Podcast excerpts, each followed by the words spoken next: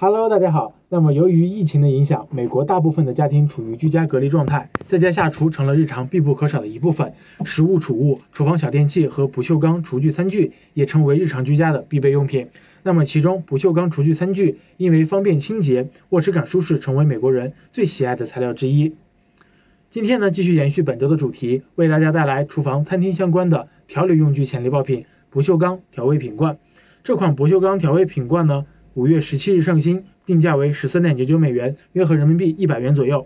国内供货平台的价格在四块钱左右。跨境包裹啊，非常的轻，只有零点七五磅，三百三十多克。套用美亚利润率测算表呢，这款产品海运有着超过百分之四十五的利润率。那么 BSR 排名呢，也快速增长到了目前的六千多名，预估月销量妥妥的超过了八百六十单。那么由于美国消费者购买厨房用品的频次比较高，经常会每季度更换。哎，这些在中国消费者看来的耐用品，在美国实际上也是一种消费品。那么，这类不锈钢调味品罐的热度还将延续下去。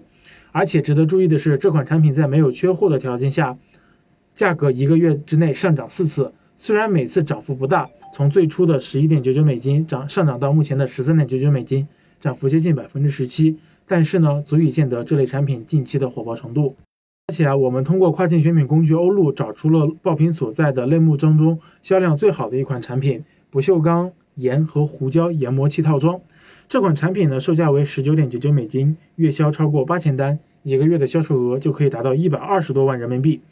那么，我们通过这款产品的评论增长趋势发现，这类产品的销售旺季在每年的年底。但是呢，今年由于疫情的加持，六月份的新增评论已经接近二零一九年的高峰。同比呢，更是增长超过百分之一百七十。